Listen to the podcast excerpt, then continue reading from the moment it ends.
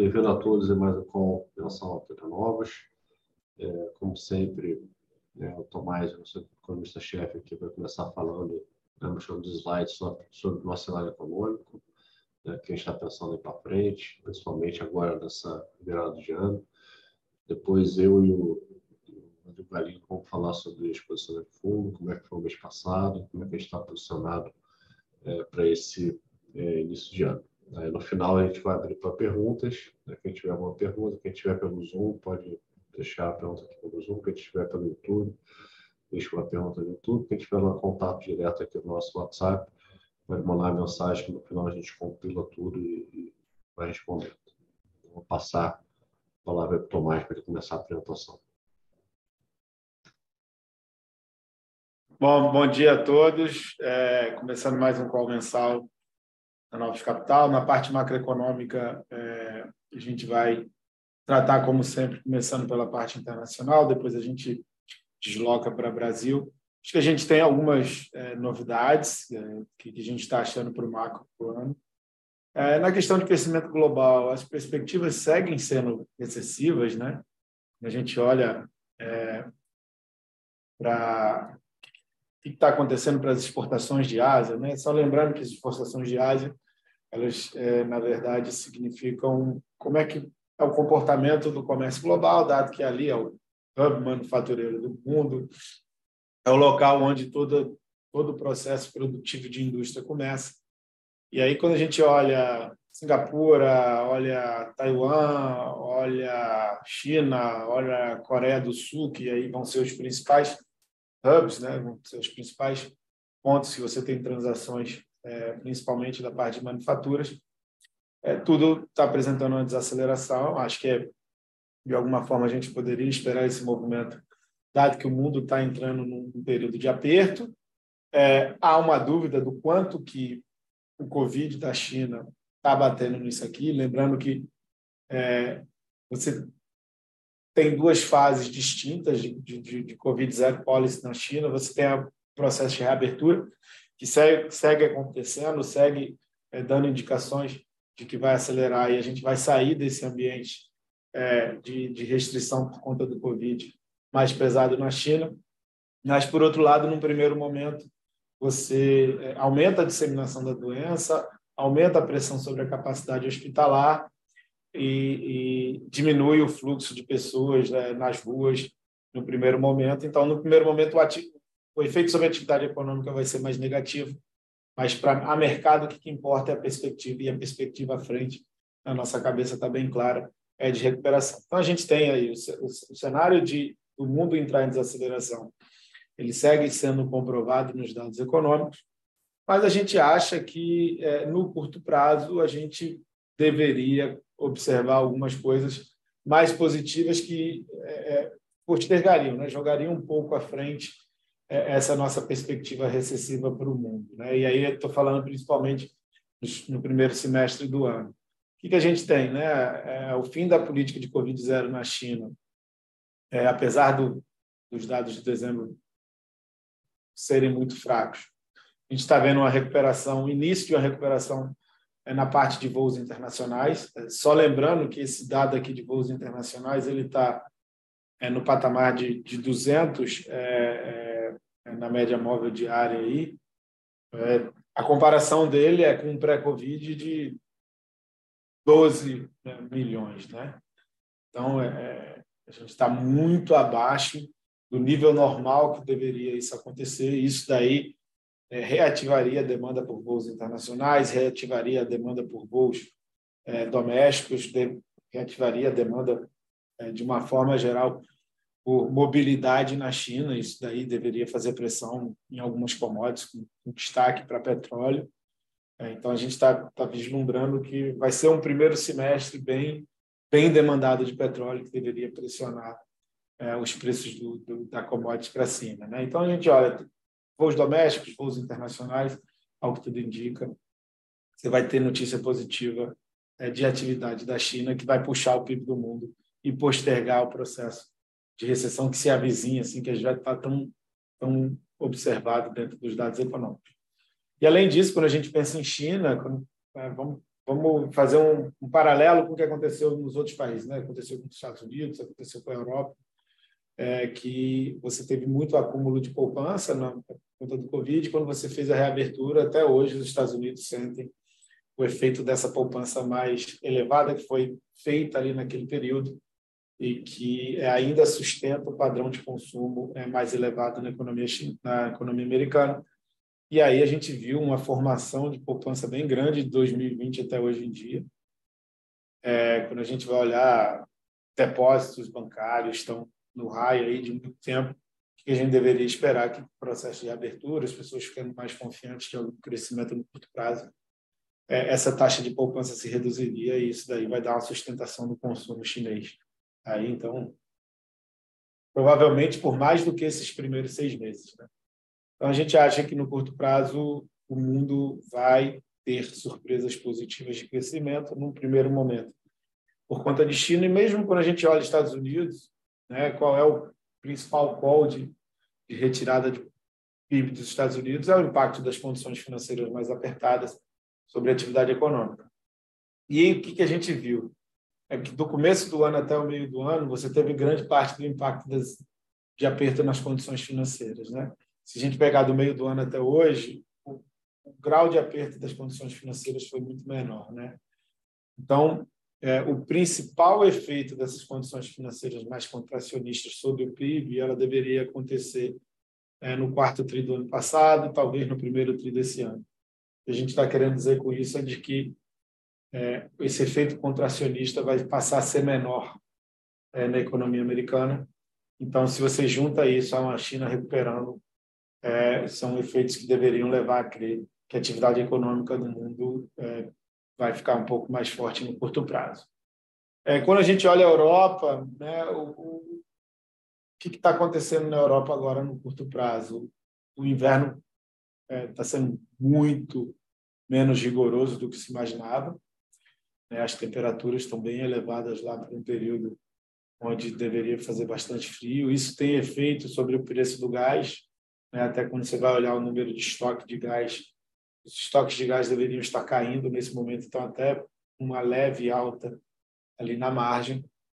Então, isso de alguma forma está é, é, tá nos dizendo que o que aconteceu no ano passado com a Europa, que fez com que os ativos europeus, principalmente a moeda, performassem bem mal. É, você teve uma perspectiva de perda gigante de termos de troca. Você perdeu mais de 2% do PIB, porque você simplesmente estava transferindo via o preço do gás né, dinheiro da Europa para a Rússia. E quando o preço do gás agora está despencando, porque a utilização de gás está sendo menor, é, isso daí vai fazer uma melhora em termos de troca. Então, isso vai melhorar o balanço externo europeu. Isso vai permitir com que a renda disponível fique maior, no caso europeu, e isso vai dar alguma sustentação de crescimento. Então, você tem as três principais regiões econômicas do mundo é, e você pode pensar a mesma coisa que você pensou para a Europa, para o Reino Unido. Então, você tem quatro regiões econômicas importantes no mundo e vão te dizer que, olha, o crescimento do primeiro tri vai ser mais forte que todo mundo imagina. É, e isso, isso tem implicações para a gente pensar em política monetária global, que é o medo de recessão e o fato do, é, dos, do petróleo ter caído bem aí na, na margem, isso fez com que alguns bancos centrais imaginassem que o ciclo de política monetária poderia estar perto de se encerrar. E aí, o mundo voltando a recuperar com a pressão possível que vai acontecer sobre os preços de petróleo, é, você vai voltar a manter a política monetária pressionada é, e, assim, de alguma forma, o mercado de trabalho nos Estados Unidos segue muito aquecido, globalmente também. É, inflação, assim como no Brasil, ela tem muita inércia, então a gente está falando de uma inflação que vai terminar, é, no caso europeu, ali em 10%, no caso americano, ali próximo a 7%, e é difícil imaginar que você vai ter uma volta à trajetória de metas já em 2023. Então, a inflação, a gente imagina que a inflação vai seguir mais pressionada ainda no mundo, quando você junta isso, o fato do, da gente ter no cenário que o mundo vai apresentar um maior crescimento no curto prazo, isso vai manter assim os bancos centrais, Estados Unidos, Europa, até o Japão vai entrar na onda, Reino Unido, todos eles pressionados para manter uma política monetária é, mais apertada. Então, é assim, esse é o ambiente global que a gente imagina. E é, o que, que a gente consegue imaginar o Brasil caminhando nesse mundo? Né? Acho que o Brasil tem um idiosincrático forte. É, vai ser os preços de commodities para cima sempre ajudam né, o Brasil. Provavelmente os preços de commodities para cima a gente vai ser ajudado, mas o nosso idiosincrático está muito negativo. Né? É, a escolha política sobre o fiscal foi feita, é, mais despesa pública, sim. É uma diferença com relação ao governo anterior, mas esse não pode ser o problema principal pensar na frente, né? Se você tem um nível maior de despesa pública, mas você encontra o fiscal equilibrado, é, é, contrabalançando mesmo com uma receita maior, esse não deveria ser problema. O problema todo é que a gente está jogando na economia mais despesa pública, mas a gente não está encontrando nenhuma fonte para contrabalançar é, esse aumento de despesa pública. Né? Então, você teve um caso emblemático no final de semana, que era a renovação é, da desoneração do PIS/COFINS sobre a gasolina. É, é uma conta bem significativa. Né? Então, a gente imaginar que o governo expandiu é, as despesas em 1,5%, e anteriormente a gente imaginaria que precisaria de mais 1% é, de primário para que a gente imaginar uma, uma dinâmica de dívida mais equilibrada, é, então, a gente precisaria de 2,5% para equilibrar a dinâmica de dívida, a gente vai ver nos, nos slides abaixo. É, o que a gente poderia falar é que essa desoneração de piscofins de gasolina ela ajudaria com 0,5%. Então, seria 20% é, do que seria necessário num imposto que você não precisaria nem do Congresso. Era o simples fato de você não renovar a desoneração. E isso é, ainda teve um efeito bem negativo com relação à credibilidade do ministro da Fazenda, né? porque ele afirmou, ele veio a público e afirmou que iria fazer esse movimento né, de reverter essa desoneração e foi desautorizado pelo presidente da República e pela presidente do PT, a Gleisi Hoffmann. Então, isso é, faz com que a gente coloque muito mais em dúvida qualquer coisa que venha a ser dita pela equipe econômica. A gente sabe que o Haddad está tentando se esforçar para passar alguma mensagem, mensagem de credibilidade, é, mas se no primeiro momento do jogo ele já começa perdendo e começa sem ter força, fica difícil imaginar é, qualquer coisa que, que ele venha a dizer é, é ser crível, né? De conseguir passar dentro do Congresso, de conseguir passar dentro do governo qualquer medida de, de aumento de tributação. A gente sabe que vai ter que necessariamente ter aumento de tributação. Então, é, até ontem surgiram papos de, de um pacote fiscal que jogaria o déficit no ano que vem a zero e, assim, quando a gente olha, não tem nenhuma proposta crível ali. É, eles ainda não estão sabendo muito bem como lidar e reverter esse mau humor que foi gerado. E esse mau humor ele não não foi somente gerado, mas foi alimentado pelas decisões é, que aconteceram no curto prazo. Então, assim, vamos lá. É, o cenário começa a tomar forma, né, certeza desafios. A gente nem está tão pessimista com o primário é, de 2023, tá? A gente sabe que as receitas compostas no orçamento estão subestimadas. Então, é, base defasada do orçamento, é, as receitas atípicas, dado o ciclo de commodities, devem, é, devem seguir firmes. Né? Então, o orçamento estava é um número muito negativo.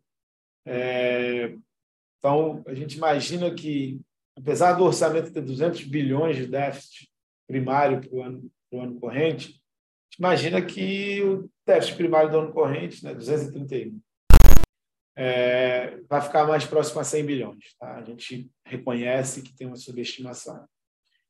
E, e isso faria com que a dívida bruta fosse 79% do PIB. Mas, assim, não, o problema não é o 2023. O problema é que, se a gente não observar é, um aumento de tributação, é, a gente não consegue achar, chegar próximo ao primário estabilizador de dívida. A gente roda é, o nosso primário à frente, ele fica ali 1, 1,10% negativo ao longo da década toda. É, e o primário necessário para estabilizar a dívida bruta seria de 1,5%. É, e lembrando também que a gente está trabalhando com juro de né, o juro real da economia brasileira ali mais próximo a 6,5%. Então, quando a gente, para a gente não penalizar tanto a relação dívida PIB, a gente bota um juro real de 5. Se você recuperar a credibilidade, você pode trabalhar até imaginar trabalhar com juro real mais baixo. É, mas, assim, sem o aumento de carga tributária, a nossa dívida é, bruta né, sobe de 75% em 2022 para 110% ao final da década. Então, assim, é, você tem uma recomposição de carga tributária, é, levar novamente o primário para 1,5% do PIB, sendo que a gente olha à frente e vê o mesmo, um 1,10% de déficit é, é, anual, isso daí é, faria com que a gente conseguisse estabilizar a dívida em 80% do PIB.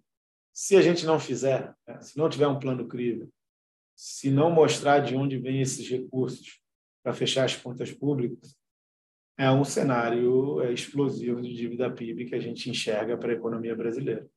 Então, a gente acha super importante a regra fiscal, é, só que o fato do ministro da Fazenda ter perdido o jogo no primeiro minuto, né, não ter conseguido reverter é, essa desoneração da gasolina, que seria uma reversão fácil, né, volto a repetir, não precisaria de Congresso, é, passa um sinal muito negativo e faz com que a gente é, passe a duvidar de como é que vai ser feita essa regra fiscal.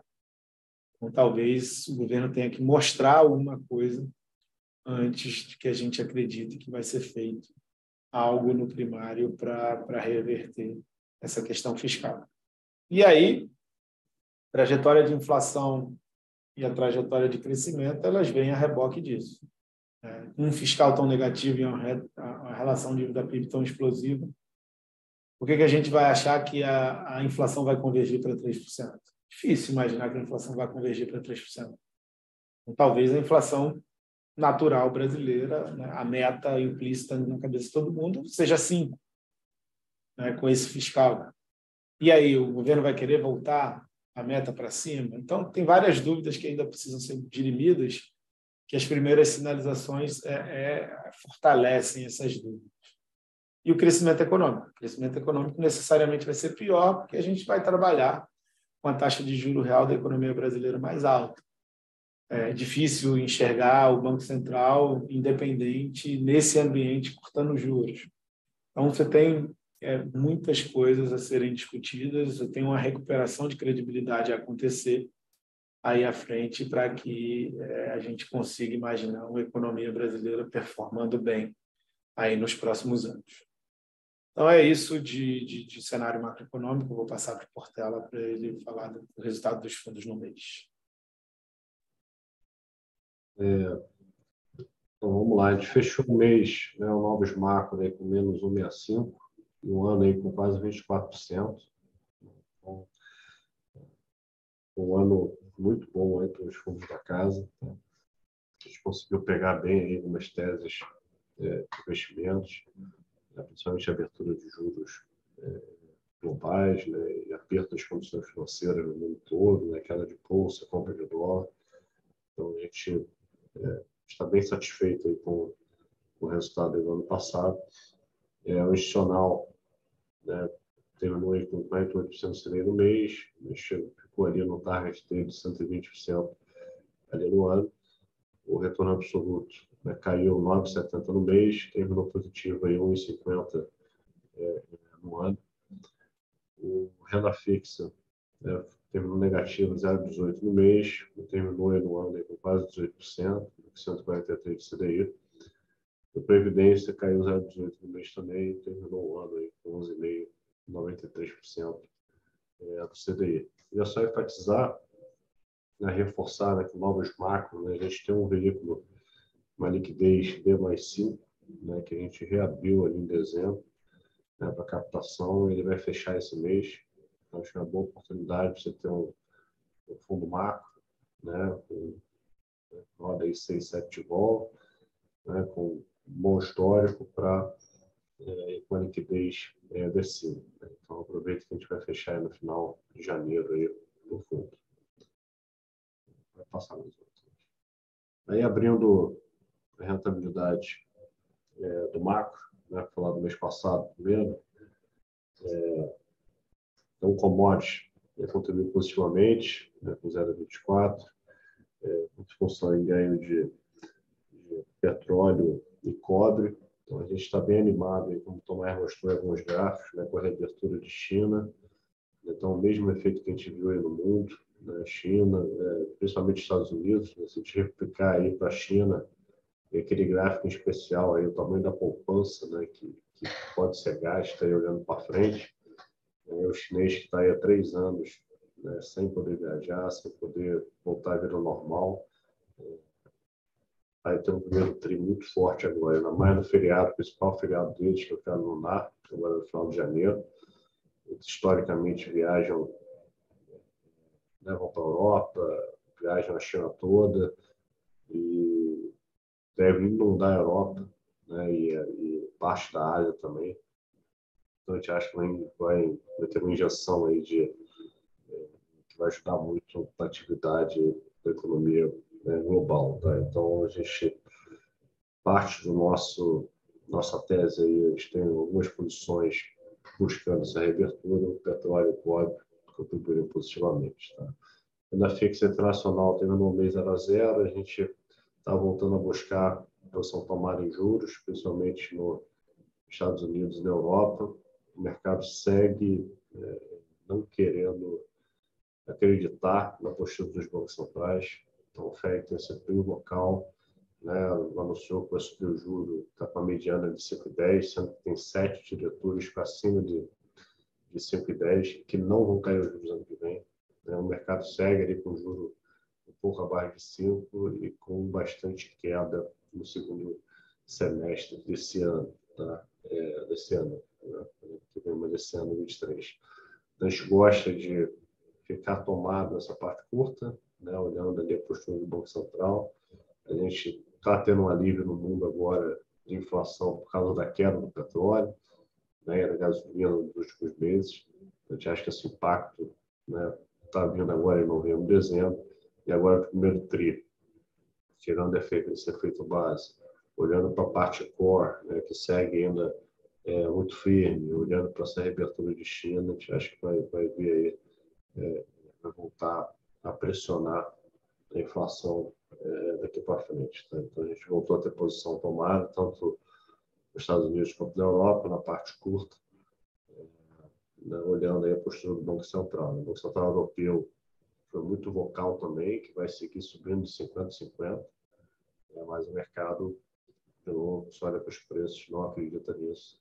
Ele está achando que o Banco Central não vai subir e também vai cair os juros mais rápido né, quando, é, quando parar. Então, a gente, a gente, acha que essa posição, é, por mais que o mercado esteja contra aí no momento, principalmente esse desse ano, a gente acha que vai, vai ser bem positivo nesse primeiro trimestre. Tá?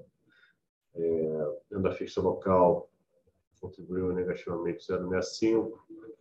É, a gente está com a posição comprada de inflação curta, né, que não, não deu certo nesse final de ano, a inflação veio mais fraca do esperado, né, a parte de serviços, né, passagem aérea que era para ter subido, não subiu, é, teve reajuste de pegada doméstica que veio negativo, tá?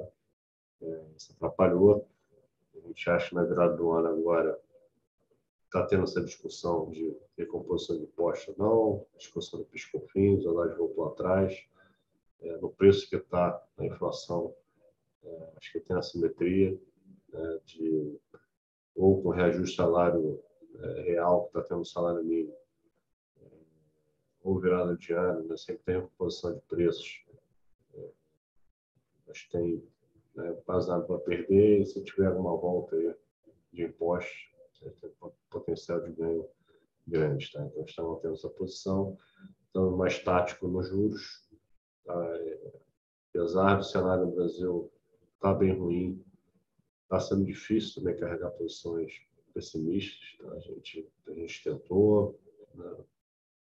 estopado no mês passado, viramos esse, né, para esse ano, agora um pouco tomando juros, zerou ontem, porque andou rápido, está mais tático, mas com viés de que segue, segue a piora. Né? Acompanhando as notícias todo dia, né? como o Tomás mencionou, está tá, tá muito ruim o clima, então todo dia tem um ministro falando né, de, de, rever uma medida né, que foi positiva no Brasil no passado. Então, por mais que o mercado está com prêmio, né? o Brasil como todo está tá com prêmio, mas a gente vai seguir com postura mais tática, achando que tem espaço aí para se deteriorar.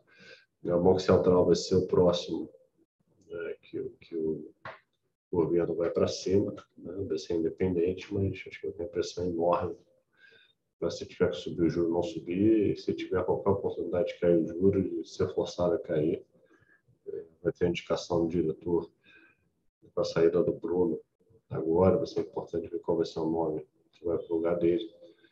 É, então a gente vai, vai continuar assim, tendo a postura mais tática aí no, na parte de juros né, e mantendo essa posição comprada em inflação. Tá? Moedas a gente né, perdeu basicamente no, no, real, a gente estava com uma estrutura de opções né, para o real né, perto de 5, mais de 5, né, com eleição, achando que o Lula vinha pragmático, não tinha um prêmio de opção. É, ao longo do mês a gente comprou dólar, fez uma estrutura para cima, tá?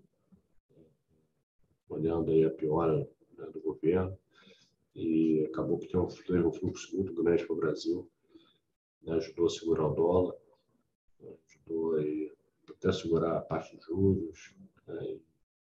justificou essa estratégia. Né? A gente está focando, está mantendo essa estrutura de opções aí para cima no dólar, achando que tem espaço para mais pelo posicionamento técnico, né, que melhorou bastante para piora, né, os, os, locais, os hedge funds estão vendidos em dólar, depois de estarem comprados. É, acho que o dólar pode ir para cima de 5,5 é, no, no, horizonte curto. E é, a gente olhando para o nosso kit de reabertura de China, está comprado na moeda da Austrália, comprado no Canadá, né, que vão se beneficiar, são dois commodities mas, mas a australiana sofreu bastante ano passado, acho que tem espaço para é, performar bem esse ano. Tá? Então é isso, resumo é isso, a gente está animado com China, acho que vai funcionar em crescimento no, no curto prazo, vai ser bom para emergente, né, porque a China segura commodities, segura os emergentes, o lado negativo vai ser que é, vai dar mais trabalho para os centrais, né, que vão ter que vão ter que continuar subindo juros e vão demorar para cair os juros. Né? Então, está com essa cabeça é comprar em ativos ligados à China né, e tomados em juros nos Estados Unidos e Europa. No Brasil, a gente está tá mais tático e com viés pessimista aí comprado em dólar. Vou passar para a Nila para falar da parte de bolsa. Tá. Implementando a parte de bolsa, é, destaque negativo no mês é, foi mais ou menos dois terços lá fora né, e um terço aqui no Brasil. Tá? É, a parcela lá fora é, foi um pouco proveniente. Assim, teve um mês de dezembro foi um mês de quedas nas bolsas, né, colocando como proxy o Bovespa e o Emergente caíram ao redor de 3%, e o S&P caiu um pouco mais de 6%. Tá? É, é, a perda foi, em parte, nesse long de, de bolsas emergentes que a gente, que a gente tem né, para esse pau de reabertura de China, é, e trades um pouco mais táticos é, que a gente fez em S&P é, pós-virada de mês, em busca do rally ali de final de ano, é, em cima né, de postura que o Fed teve né? é, de alguma forma, tomou mais duro, né? saiu um pouco do armário. acabou que, que não aconteceu esse rally. A bolsa caiu lá 6% no mês de dezembro né, e a gente acabou perdendo um pouco de dinheiro é, mais relevante nisso aí. Tá? É, é, acho que o ano é, foi um ano globalmente bem negativo né, para o mercado de bolsa. Se você pegar as bolsas lá fora, caíram na média algo próximo a 20%. Né, o pior ano aí para o mercado acionário, muitos e muitos anos. Tá? Curiosamente, a nossa bolsa aqui recuperou um pouco né, da underperformance que ela tinha tido é, ali no final de 2021, segundo semestre de 2021. Então, o Ibovespa fechou subindo 4% o ano, é, mas com destaque muito grande para as empresas de commodities. Tá? É, se você pegar a parte mais doméstica da bolsa aqui, é, o índice, por exemplo, o Small, que, que reflete um pouco isso, né, caiu algo parecido com o S&P, tá? um pouco mais de 15%. Tá? Então, foi um ano uh, de muita volatilidade é,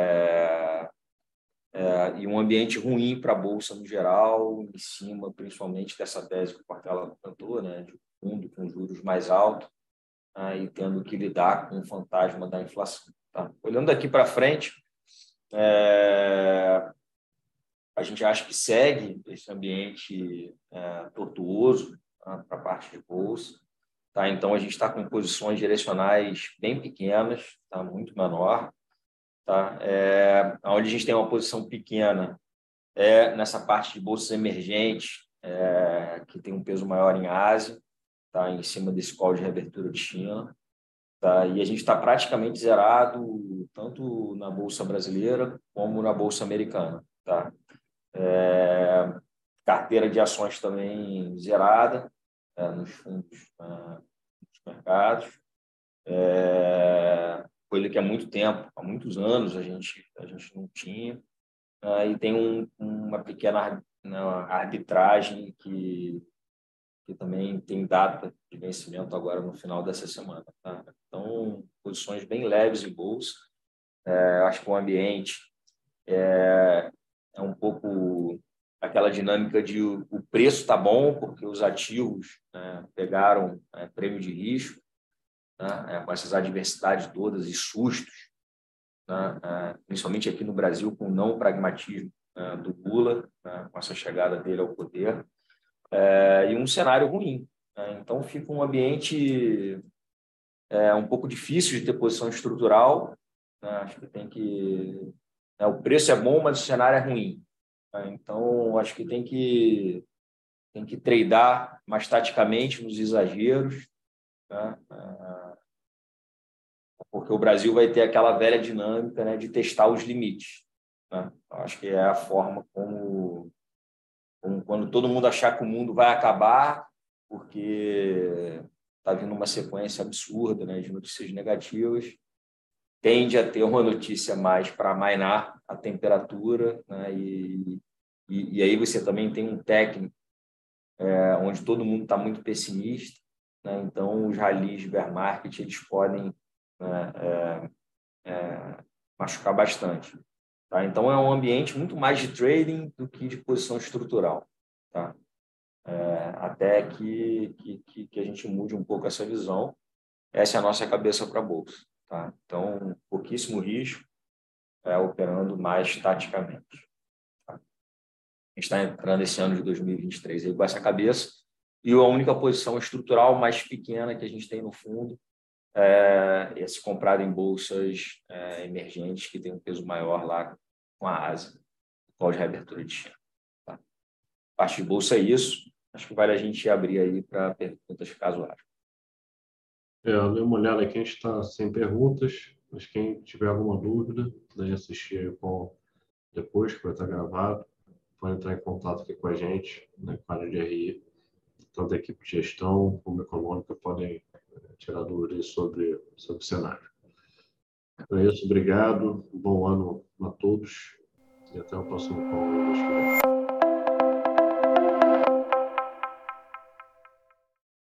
A Novos Capital, gestora de recursos limitada, não comercializa nem distribui cotas de fundos de investimento ou qualquer outro ativo financeiro. Este podcast não constitui uma oferta de serviço pela Novos e tem caráter meramente informativo. A Novos utiliza informações de fontes que acredita serem confiáveis, mas não se responsabiliza pela exatidão de quaisquer das informações assim obtidas e utilizadas neste podcast, as quais não foram independentemente verificadas. Estas informações podem estar desatualizadas ou sujeitas a opiniões divergentes. Este conteúdo não constitui uma opinião ou recomendação, legal ou de qualquer outra natureza, por parte da Novos, e não leva em consideração a situação particular de qualquer pessoa. A utilização das informações aqui contidas se dará exclusivamente por conta e risco de seu usuário. Antes de tomar qualquer decisão acerca de seus investimentos, a Novos recomenda ao interessado que consulte seu próprio consultor legal.